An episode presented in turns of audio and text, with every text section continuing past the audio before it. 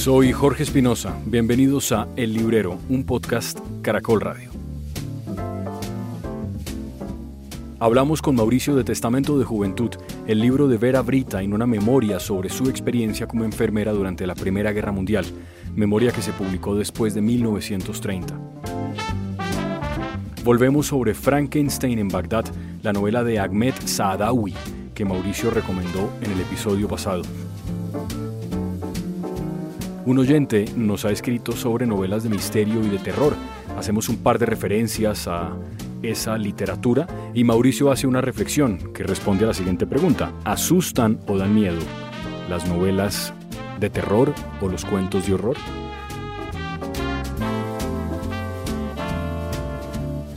También ha leído Mauricio el libro de Arnoldo Palacios, el colombiano. El libro, su novela Las estrellas son negras nos cuenta cómo le pareció y quedamos con algunos pendientes para el próximo episodio. Ah, y comenzamos el episodio tomando café. Bienvenidos.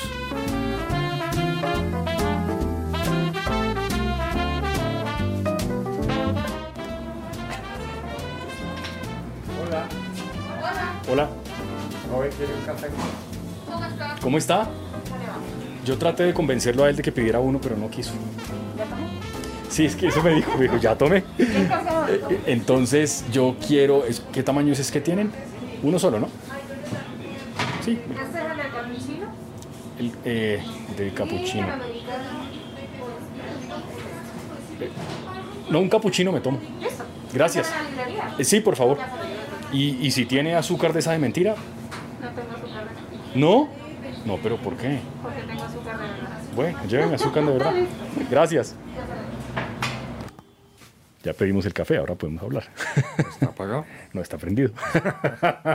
Yo- ahora, como usted me dice que nunca le aviso cuando está prendido, usted ha notado que ya, mire, se me tocó quitarse las gafas porque no logré el tapabocas y la empañada, ¿no? Pero veo ¿Sí? que usted ya lo dominó. No. ¿No? ¿Se le siguen empañando? Depende del tapabocas que use. Hay, una, hay unos que me ajustan bien y no empañan. Estos que son como más ordinarios. Sí, porque es que ninguna economía familiar aguanta comprar N95 ¿no? y los de tela huelen horrible.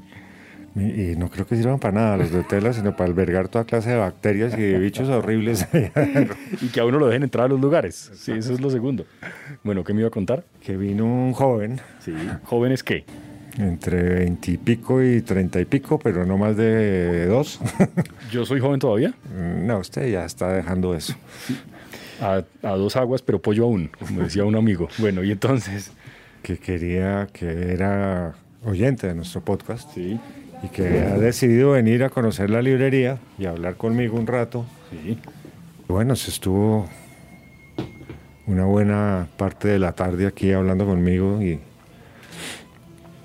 y me pidió que si lo invitaba a la siguiente grabación, pero esta fue como muy atrás mano, entonces no encontré ni el teléfono para llamarle para que se sentara por ahí a vernos. Pero entonces, si nos está oyendo, que vuelva a aparecer, que vuelva, compre un libro o dos y que, y que cuente cómo es el teléfono. Y lo invitamos, claro. Sí, porque no sé qué hice el teléfono.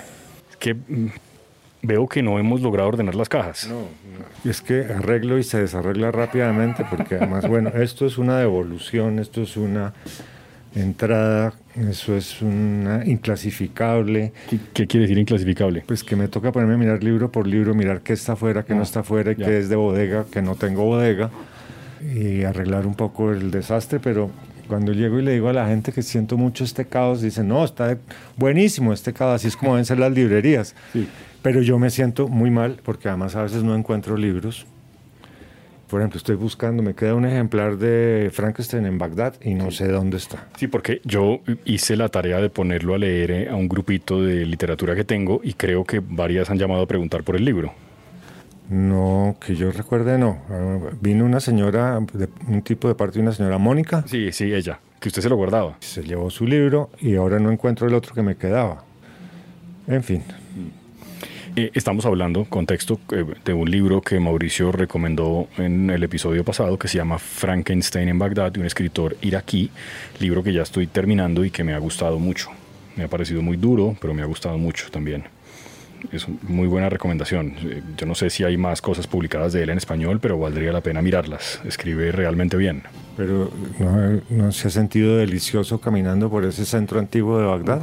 No sé si delicioso es la palabra, me da un poco de miedo porque siento que va a explotar un carro bomba en cualquier momento, fino, sí. De acuerdo. Pero, pero la historia es muy buena. La- la- esta idea de sacar de trozos de personas que han muerto en esa guerra absurda y unirlas en una especie de Frankenstein que va cobrando venganza por esas víctimas, con, con- como con ese elemento de ciencia ficción y de- o de realismo mágico, eso es maravilloso. Es, es brutal, pero es una manera muy, muy brillante de hablar de lo que pasa, ¿no? Se va desbaratando y entonces el tipo Sí. se va recomponiendo, ¿no? Y se le caen los ojos y tiene que matar a alguien más para ponerse los ojos de ese que ha matado, pero luego la pregunta es si ese que ha matado es inocente o si todos son culpables, los que están en una guerra, independientemente del bando en el que estén, Es- esa conjunción ahí como de religiones, porque la mamá de, del que es el protagonista, que, que no es, porque él nunca aparece realmente, pero la señora esta iraquí que lamenta la pérdida de su hijo parecería practicar como algo cercano a la religión católica, pero como de la iglesia armenia. No es verdad, pero también hay por supuesto los musulmanes y la imagen de la Virgen y lo que pasa con la judíos, Virgen ¿no?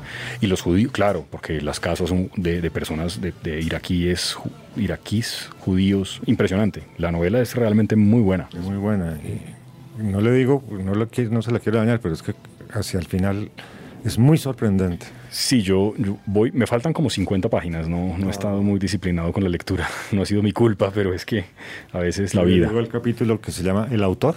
No, estoy en un capítulo que se llama precisamente el barrio judío o eh, ese, que es como la página 200 y pico. Pero en fin, me ha gustado un montón. Antes de seguir, llegó el café. Esto es una gran noticia. A ver. Sí, capuchino. Perfecto. Gracias. Mm, no tenían azúcar de mentira. Gracias. Ah, ya, ya te pago. Gracias, qué pena. Antes de seguir, para no desordenarnos más, Hace un año, ¿cómo pasa el tiempo, Mauricio? Hace un año estábamos seguramente por estas mismas fechas haciendo una, un capítulo, un par de capítulos dedicados a los premios Nobel de hace un año. nuestra ignorancia Eso es correcto. frente a los dos noveles, a Peter Hanke y a Olga Tokarczuk. Eso. Sí, luego usted leyó cosas de los dos, ¿no es verdad? Yo leí El miedo del portero al penalti y me, me- dije en su momento que me pareció un libro complejo. ¿Un banco que le está cobrando? No. Un cliente que está llamando. Ah, eso es lo más importante. la llamada. Y, y bueno, hicimos el ejercicio y esta vez no lo hemos hecho básicamente porque creo que los dos reconocemos que no sabíamos que el autor existía. Pues no.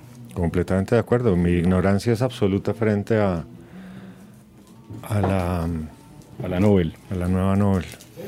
Lo único que me alegró mucho es que la editorial de mi amigo Manuel Borrás era la única editorial que la tenía traducida al español. Pretextos. Sí, nosotros incluso en, en- en otro podcast que, que tengo que es de noticias, nosotros hablamos con Borrás, él mandó un par de audios explicando a la señora Louise Glick, que se pronuncia así, Glick, pues cómo la descubrieron y tal, y contaba que, que fue una apuesta en su momento muy atrevida porque ni siquiera era muy leída en Estados Unidos, es decir, claro, por supuesto sí en círculos literarios, pero no era muy popular. Ajá. No, no, como le digo, no tengo ni idea de ella. Usted sabe que yo soy muy mal lector de poesía. Hay un cliente con miedo. Por favor. Entonces, Luis Glick, sí, yo no, no sé si hizo el ejercicio de buscar cosas en internet, como leer algunos poemas de ella. No, no hice el ejercicio.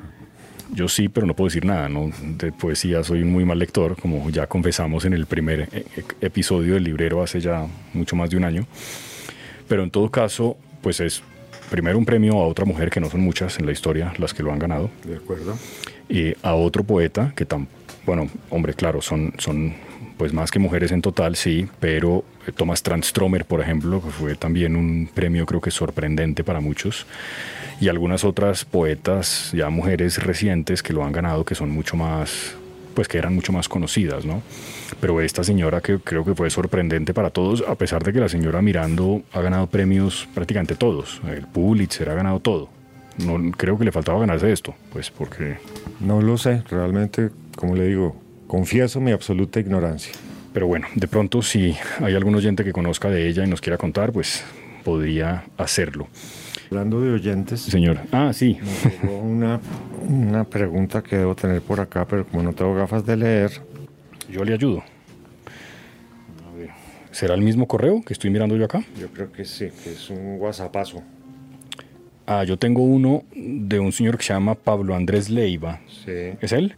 sí. Ah, sí, sí. Ah, venga, se lo leo. Buenos días a Mauricio y al equipo de Prólogo. Les escribo por este medio para comentarles del podcast El Librero y agradecer a Mauricio y a Jorge por su labor en cada una de las entregas de este programa que es tan anhelado por nosotros los oyentes. Muchas gracias. Pido disculpas, pues sé que este no es el medio más adecuado para escribir acerca del podcast. Este medio es para temas de la librería, pero no conozco de un correo propio del programa. No, no, no tenemos, don Pablo Andrés, pero no sería mala idea tenerlo para enviar agradecimientos y sugerencias. Aprovecho para comentarles dos temas dentro de los siguientes programas para que trataran. El primero es que dado que estamos en el mes de octubre, sí, y prolifera la temática del Halloween y del terror, me gustaría si pudieran hablar de sus autores predilectos de terror, sí, gran tema. Y o si nos gustan de este tipo de o si no gustan de este tipo de literatura, algo alternativo que se le acerque con temáticas de misterio, novela gótica, con novelas que en medio de hablar de sus autores predilectos de terror, bueno, sí, eso. Y el segundo es que he leído en algún artículo en línea acerca de la amenaza que representa la plataforma Busca Libre para las librerías físicas. En mi caso, como lector, en ocasiones he recurrido a esta plataforma para conseguir algún libro que en nuestras librerías definitivamente no se consigue. Motivo por el cual me sentí culpable por nuestras librerías independientes. Muchas gracias, atentamente, Pablo Andrés Leiva. Pablo, muchas gracias por oírnos, de verdad que sí. Eh, ¿Empezamos por lo segundo? Sí, ¿Por Busca Libre? Sí, que, no- en realidad no conozco mucho la temática, sé que hay una polémica al respecto, pero pues creo que su opinión es mucho más valiosa que la mía en eso. Ah, Busca Libre es una plataforma como Amazon que está entrando muy fuerte en el mercado. Me imagino que ah, en este momento que está empezando, entonces hace grandes tratos con las editoriales.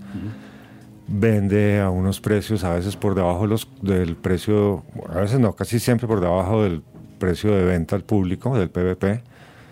Hace unas promociones increíbles. También a veces he visto que vende los libros más caros y ofrece gran descuento, pero el libro está al doble del precio del PVP.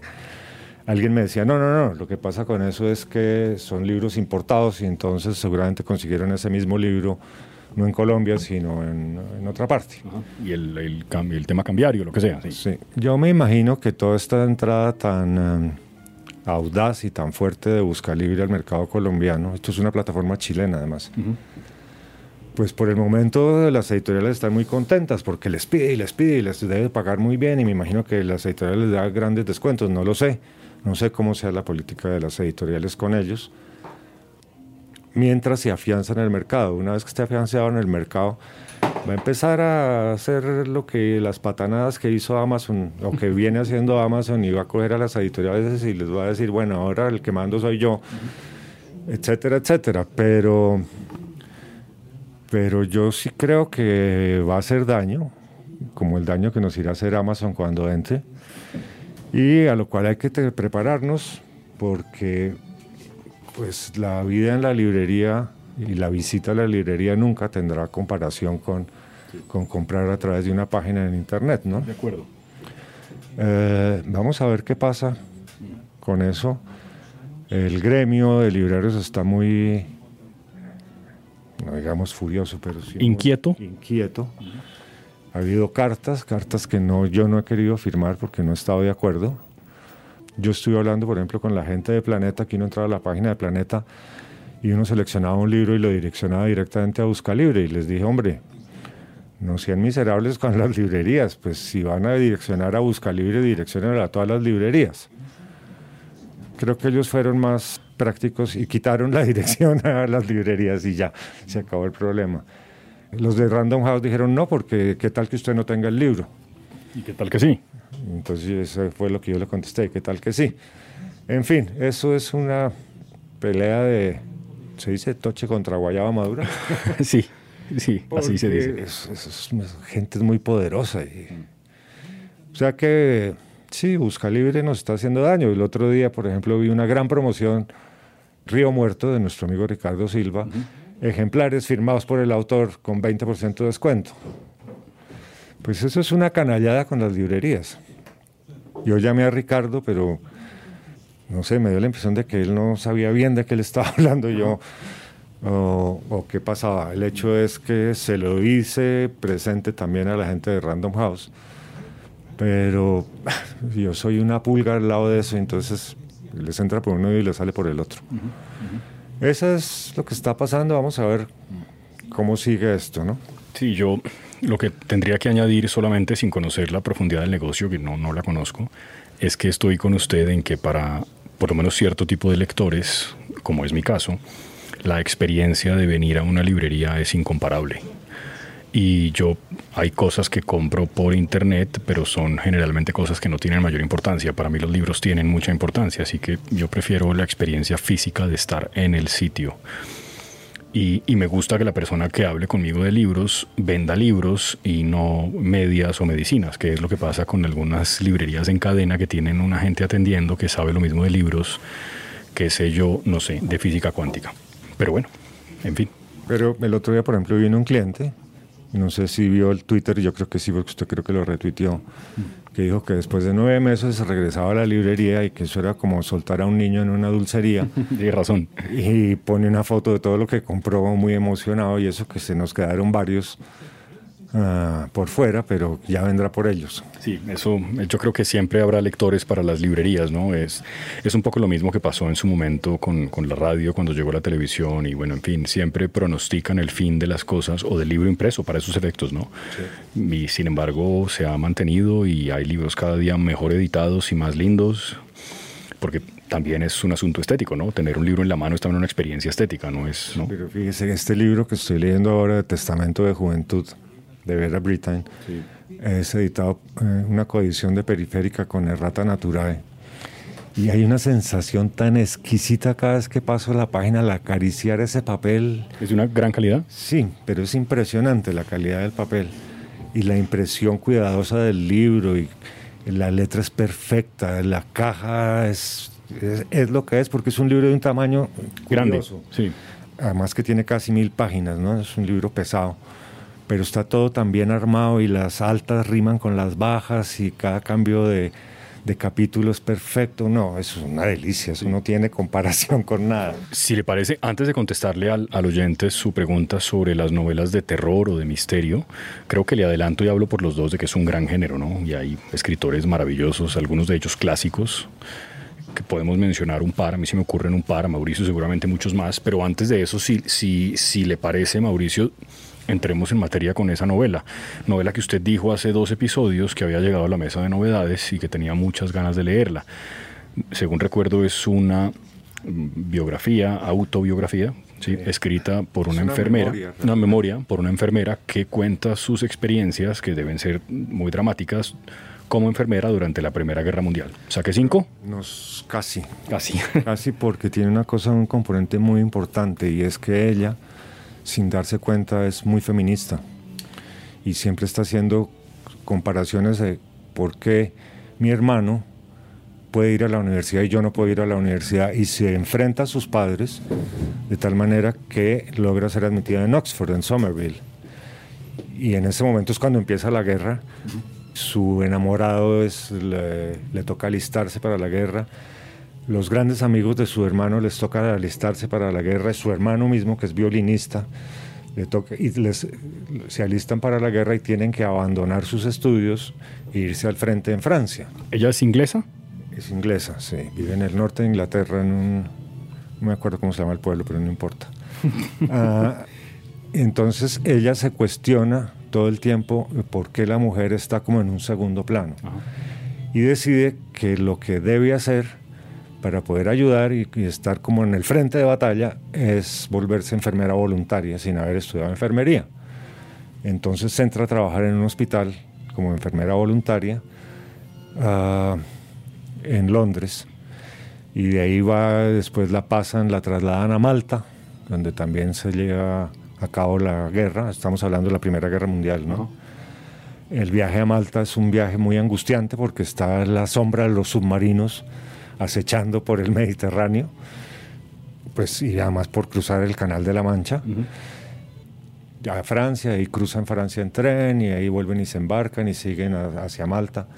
Su vida en Malta, que es una vida muy tranquila, hasta el punto que se llega a aburrir un poquito y después la trasladan, regresa a Inglaterra, la trasladan a mm, Francia.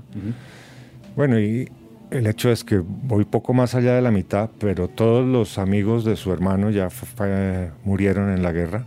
Su enamorado muere en la guerra, que es un golpe brutal para ella.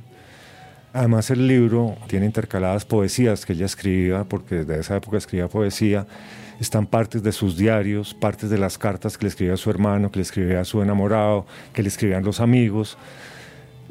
Y todos los dolores y los desastres que, de la guerra, sobre todo cuando están en Francia y viene la avanzada alemana tremenda del año 17, que empiezan a echar de para atrás todas las líneas inglesas y aliadas hasta que entra los Estados Unidos en guerra.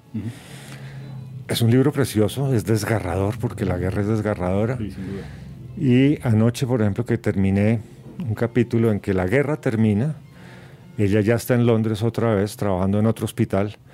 La gente no sale a la calle a gritar, ganamos la guerra, ganamos la guerra, sino por fin terminó la guerra. Ella escribe, no sé si eso está resuelto en el libro o si más o menos queda claro o si en lenguaje futbolístico se la estoy tirando muy al ángulo, pero ella, sí, eh, pero ella escribe cuántos años después de terminada la guerra las memorias, que tanto tiempo ha pasado bajo ese río. No estoy seguro si son del año 26 o del año 33. Pero en todo caso más de 10 años, eh, fin de la guerra, más o menos. Sí, sí, sí. Y ella se apoya todo el tiempo en sus diarios para, y en la correspondencia que tiene con los amigos de su hermano, con su hermano, con sus padres y con su enamorado. Es un libro único, es decir, ella escribió aparte de estas memorias posteriormente otras cosas de ficción o Creo que tiene mucha poesía publicada, pero no sé si tiene más eh, memorias o otros libros. Sé que tiene una novela que escribió sobre la guerra en Francia y que nunca publicó, porque era muy cruda. Y el editor le dijo que se podía meter en problemas y podía, eh, podían demandarla y entonces la guardó entre un cajón y cuenta ahí en el libro que ahí está guardada en el cajón.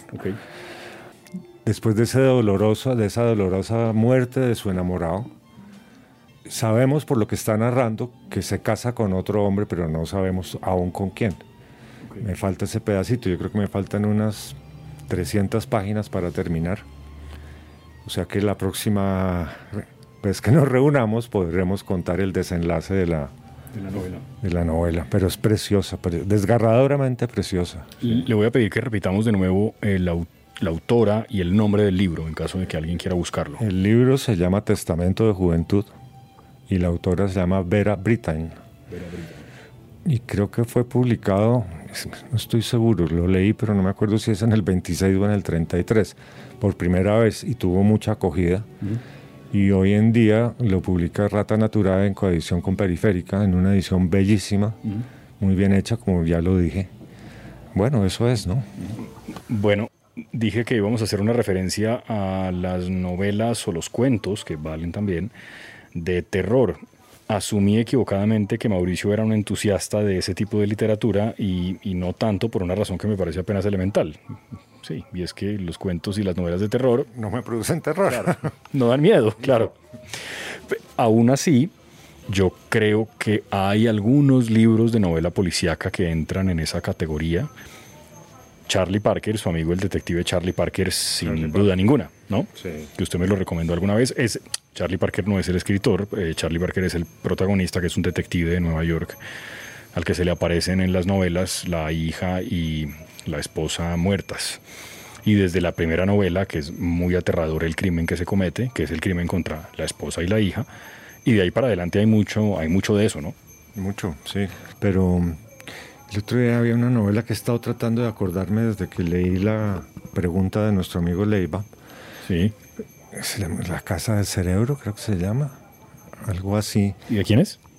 Tampoco me acuerdo. Ahorita miramos para, para poner el título correcto. No, no es policíaca. Es una novela que en la primera mitad del siglo pasado fue considerada la novela más terrorífica que habían escrito en Inglaterra. Y debe estar aquí en la librería, seguramente. Sí, eso está en impedimenta.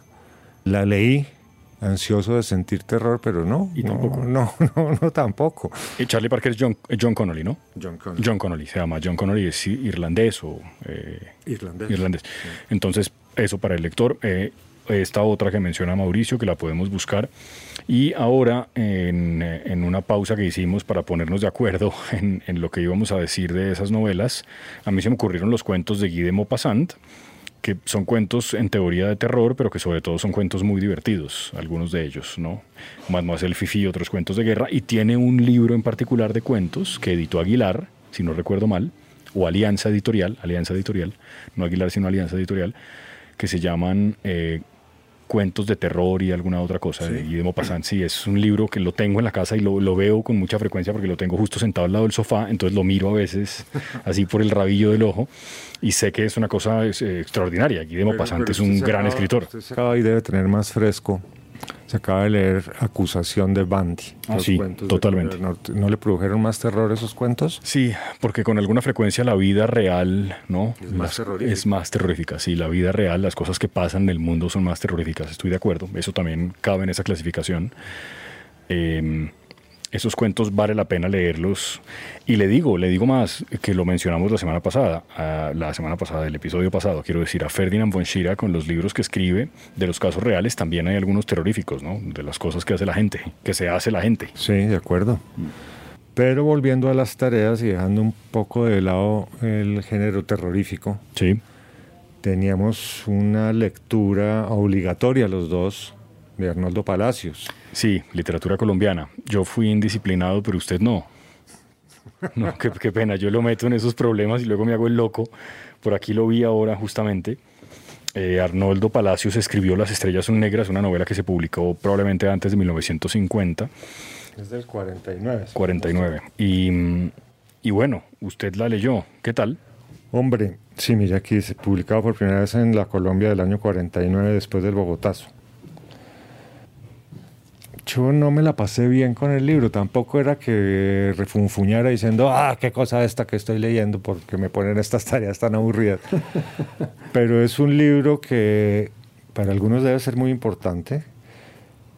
A mí me pareció absolutamente intrascendente, muy adjetivado tiene unas cosas que yo no comparto. Tiene cosas como... El protagonista que es Irao Israel es un muchacho creo que entre los 15 y los 20 años. Vive en Quibdó. Pues uno asume que es un tipo absolutamente ignorante. ¿no? Y entonces mira al cielo y ve las nubes y dice, ah, el mapa de España, ah, Gibraltar, el estrecho de Gibraltar eso no le cuadra en la novela, ¿sí? y tiene muchas cosas de ese estilo. Que eso es algo que yo he notado que algunos escritores colombianos, y de otras partes también, pero lo he notado en varios escritores colombianos, que es poner este tipo de cosas como fuera de contexto del ambiente, ¿sí? Como esas otras cosas que dicen por ahí algunos, algún escritor, que era la misma imagen de un cuadro de Vermeer en la selva tropical, no, no, es que eso no cuadra, eso, eso no va con nada. ¿no? Entonces, eso me pasó con esta novela. Ah, no sé, seguramente hay gente, pues como a nuestro amigo Toño, que le encantó y le pareció absolutamente extraordinaria. A mí me dejó, no me hizo feliz. Y yo como leo para ser feliz. sí, Pero eh, es que, claro, porque una posible defensa de eso que usted acaba de contar, que creo que lo, lo puedo entender bien, es que si bien es cierto que la literatura es ficción y crea unos mundos que son posibles, los mundos tienen que ser creíbles también. O sea, no vale cualquier cosa. Por el hecho de que sea ficción y literatura, no es que no pueda decir cualquier cosa porque tiene que tener una cierta coherencia. O sea, no puede ser como... ¿A eso es a lo que se refiere? Como que uno tiene que creerse el cuento, pues. Claro, claro. O sea, usted puede narrar una novela que está aterrizando un platillo volador, pero depende cómo lo narre, usted lo cree o no lo cree. Sí. ¿Sí? Y cómo lo metan a usted dentro de la novela. Es que tiene que capturar al lector y el lector tiene que ser partícipe de lo que está sucediendo, tiene que sentir el calor, tiene que sentir los zancudos, el hambre, la miseria, la humedad. Eh, ¿Eso, por ejemplo, lo describe bien? Uno se siente en, Pues el Pacífico mucho. profundo como llueve mucho. No, llueve mucho y hay mucho barro y huele feo, pero por ejemplo, no es esa tufarada que nos dio cuando abrimos la primera página de 1793. Uy, sí, es impresionante, como describe. O, esa- Sí. o ese asco tan profundo que nos dio esa laguna donde está el muerto flotando. que donde es Estocolmo. donde lo menos peor es el muerto. Sí, sí. sí, es lo más limpio, claro. No lo logran esta novela a pesar de que los cerdos se revuelcan entre el barro y camina bajo la lluvia, hay goteras, etcétera, etcétera. No se logra, ¿no? No entra uno en ese trópico abrasador. Bien, bueno, bien. Hizo la tarea y yo no. Pero voy a leerlo en todo caso, como por no dejarlo colgado de la brocha con esa tarea. Léalo y lo sí, comentamos otra vez. A lo mejor, como a mí me pasa que los libros van pasando y se van decantando y voy cambiando de opinión. Aunque este lo leí ya hace rato porque es que estamos colgados una semana en grabar, ¿no? sí, tiene razón. La culpa también es mía, pero es que a veces. En fin, excusas, pero sí, es verdad, estamos una semana colgados. Tratamos de hacer dos episodios al mes. Esta, vamos a ver si logramos hacer el otro episodio cuando esté terminando el mes, que ya no faltan muchos días. Ya pasó la quincena. Ahora, los niños del Borgo Vecchio. Espéreme. Me había, me había Es- espéreme. Repítame de nuevo. Los niños del Borgo Vecchio. El Borgo Vecchio es un barrio en Palermo. ¿Se acuerda que hablamos que este era un escritor siciliano que se llama Josué Calacciura, como se pronuncia eso? Sí. Eh, es una historia muy bella. Eh, barrio de Palermo en el que se desarrolla esta novela. Y es la historia de tres amigos, uno de los cuales es hijo de un borrachín que le pega todos los días. El otro es hijo de un comerciante bastante tramposillo. Y la otra es la hija de una prostituta, la gran prostituta del pueblo. Eh, la historia es muy bonita, es muy bonita, cómo funciona el barrio, cómo interactúan unos personajes con otros, cómo se celebran las fiestas. Es un- como un cuadro de costumbres, se sabe de cuenta. Muy bien escrito, muy agradable de leer. eh, me la pasé bien. Fácil de leer, no tiene ninguna pretensión de nada. Y bueno, eso es esta novela, no voy a, a ahondar mucho en ella pero tiene una parte, sí, se me ha olvidado, tiene una parte como muy de García Márquez, que es una, una tormenta con una, una tormenta con una gran cantidad de agua, al punto que el mar se sale e invade las calles de Palermo y pasan toda suerte de cosas alucinantes, puro García Márquez. Yo no sé si puede encontrar El fragmento. Sí, que García Márquez tiene por lo menos un cuento, ¿no? De, el diluvio, página 39. en el que cuenta eso. No, eso no, no es un libro muy extenso este. A ver. Sí, ¿verdad? El establo de la nana. Es bonita la edición también. Buena letra. Grande. Mm. ¿Escritor contemporáneo? ¿Vive aún? Sí, sí, sí, mire. Ah, no. Tipo, 1960. tipo joven. Periodista, además. Es colega. Bien. Hay colegas que se superan. Estará. ¿Lo encontró? Aquí hay un pedacito, pero A ver. me he saltado varios. Dice, arrojó violentos cubos de agua. El viento sopló con feroces rugidos que arrancaron las carpas de los puestos del mercado, que se soltaron de sus nudos, se liberaron de sus amarres y volaron sobre el barrio aterrorizando a todos con presagios de fin del mundo.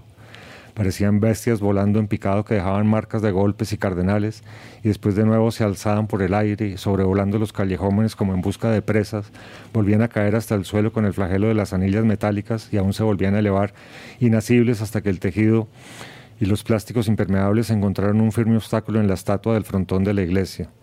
A todos les pareció que los santos de piedra agachaban las cabezas con sus nimbos de bronce para des- deshacerse del abrazo de los plásticos y que estos continuaban pasando de estatua en estatua hasta terminar como las indones sobre la cara de Cristo en la cruz, quien, por más que se retorciese y tratase de liberarse, de liberarse, no conseguía apartarse del rostro aquel sudario debido a que lo atrapaban los clavos de las manos.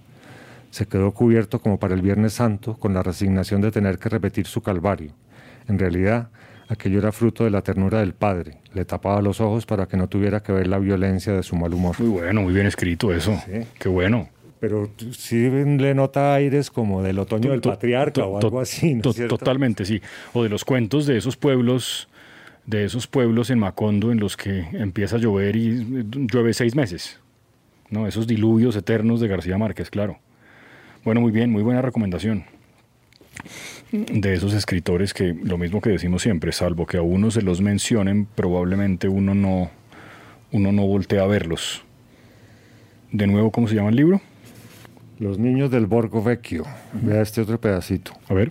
Los hortelan- hortelanos trataban de recuperar su mercancía trepando por los postes de la luz, pero por más que tirasen hacia abajo, brócolis y apios volvían a elevarse como cometas. No conseguían recolocar sobre el mármol los peces que el viento pescaba con su anzuelo, que parecían resucitados a una nueva vida, nadando con movimientos de cola en las invisibles corrientes aéreas que los empujaban en bandadas según su especie, aquí y allá, por el cielo de la plaza. Eh, muy bueno, muy bueno. Maravilloso. Y para terminar, quería simplemente hacer una pequeña mención de un libro que no sé si a usted le generó la emoción que me generó a mí, pero puedo sospechar que sí, y lo vi por acá. Y es que nuestro amigo común Haruki Murakami, del que tenemos un capítulo en este podcast, hay un nuevo libro que no es literatura, sino de nuevo, como ya ha hecho Murakami antes, como más bien incursionando en el territorio del periodismo para hacer unas entrevistas, una entrevista en particular, muy larga, al maestro de música clásica Seiji Osawa. Se llama Música, solo música. Leí las primeras páginas del libro y me parece que promete mucho. Es una larga conversación sobre toda suerte de músicos, se extienden mucho en Mahler. Y ¿Lo leyó entonces ya? no, es que leí un capítulo, creo que usted me mandó un artículo del país Sí. y después leí un capítulo que salió, no sé si en El Espectador o en El Tiempo, ah, donde conversan un rato sobre Mahler, pero en algún otro lado leí que Osawa le contaba a Murakami que a von Karajan detestaba a Mahler y en cambio Bernstein lo apasionaba a Mahler. Me llamó mucho la atención eso, que contaran esa anécdota. Yo no sé si a usted le gusta Mahler. Pues no es mi preferido. Yo creo que probablemente el, el compositor clásico que más oigo es Bach. Creo que es el que más me gusta de todos. Pero creo recordar también que Mahler aparece probablemente en 1Q84 en distintos momentos. O sea, que quiero decir, creo que Murakami ha hecho referencia a Mahler No. en algunos de sus libros, pero no estoy seguro si es en 1Q84 o qué es lo que suena en 1Q84. No, eso es la sinfonieta de Janisek, creo. Es Janisek, sí señor, no es Mahler sino Janisek. Pero en todo caso, Murakami, a pesar de que él dice en el prólogo que él no es un experto en música, yo no es un lego tampoco, es decir, es un Pero para hombre que conoce muy bien de lo que está hablando. Puede no ser un hombre que sea capaz de dirigir una orquesta, eso es distinto, pero que sabe teóricamente de lo que habla, sin duda. Sí, estoy de acuerdo con usted. Y además se nota en sus libros, la musicalidad que tienen los libros es impresionante y el ritmo que tienen. De los Beatles hasta el jazz y el blues, pasando hasta la música clásica. Porque todo eso está presente. Pero me pareció muy bueno, es, es sin duda un hombre con una inquietud intelectual muy profunda, ¿no? Murakami es capaz de escribir de cómo correr, pasando por los atentados al metro de Tokio, pasando Pero por su sí literatura. Sí, yo también lo traté de leer y me pareció un poquito harto, es como con las víctimas del metro y no sé qué, no, no me gustó mucho, pero este yo creo que sí es un libro bonito. Como o sea, es una larga Yo entrevista sobre música. Voy a leerlo porque usted sabe que a mí me encanta la música clásica y lo leeré, pero en este momento necesito acabar el testamento y seguir con la última novela de Padura, como Polvo en el Viento. Que ya no hace parte de la saga, ¿no es verdad? Es otra cosa distinta. de parte de Mario Conde, es una historia de inmigrantes. Entonces yo creo que es muy interesante esto, mirar esa visión que tiene Padura de sus compatriotas inmigrantes y las historias que cuentan. Eh, eso me acuerda un poquito de Abilio Esteves, que tal vez le he hablado de él, Sí. en el libro ese de, ¿cómo se llamaba? Eso sí, no me acuerdo, pero, pero me acuerdo que me dijo. que, que es eh, en los años 30 en Cuba, eh, que tiene, está lleno de recuerdos de infancia y cosas que el, el protagonista lo está contando desde su vejez ya, de- o su madurez. Yo su- asumo que esto va a ser algo así por el estilo. Marcos le cuenta de la historia de su infancia en la isla, arropado por un grupo de amigos de sus padres llamado el clan y le muestra una foto de la última comida en que siendo niños estuvieron juntos. Yo creo que esto es bonito. Yo creo que esto es bonito y, y voy a seguir con este apenas termine Testamento de Juventud.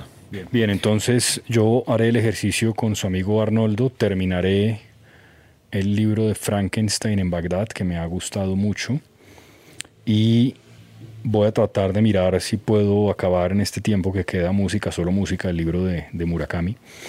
Y bueno, creo que hemos hecho muchas recomendaciones hoy. Y nos falta libros de distinto tipo. En uno de estos programas que nos quedan hablar un rato de Virginia Woolf, ¿no? Sí, dijimos que por una, por una, una, mm, una recomendación que nos hizo un oyente hablar de, de Virginia Woolf, sí, pensamos en buscar a una lectora que pudiera acompañarnos y nos contara ella a nosotros de, de Virginia Woolf, ¿no? Eh, no sé si se le ocurrió alguna. Creo que no pensé. Entonces, piense para la próxima y me cuenta y la invitamos al podcast, que de hecho hace mucho rato que no viene nadie, pero claro, con la pandemia, pues eso no es tan simple. A veces, pues a veces la gente no, no quiere estar a distancia de micrófono. ¿no? Y yo, estar expuesta. expuesta, claro, yo eso lo puedo entender. Bueno, Mauricio, pues muchas gracias de nuevo por abrirnos otra vez las puertas de prólogo. Quedan esas recomendaciones, sigan enviando los correos o, eh, o- o escribiendo, bien sea al WhatsApp de prólogo o, o a la dirección que aparece en la página de internet y seguimos leyendo los correos. Eh, ahí creo que le hicimos un par de recomendaciones de novelas de terror al oyente que nos escribió eh, durante estas semanas que estuvimos ausentes. Eh, gracias, Mauricio. Gracias a usted, Jorge. Me encanta que haya venido. A mí también me encanta venir.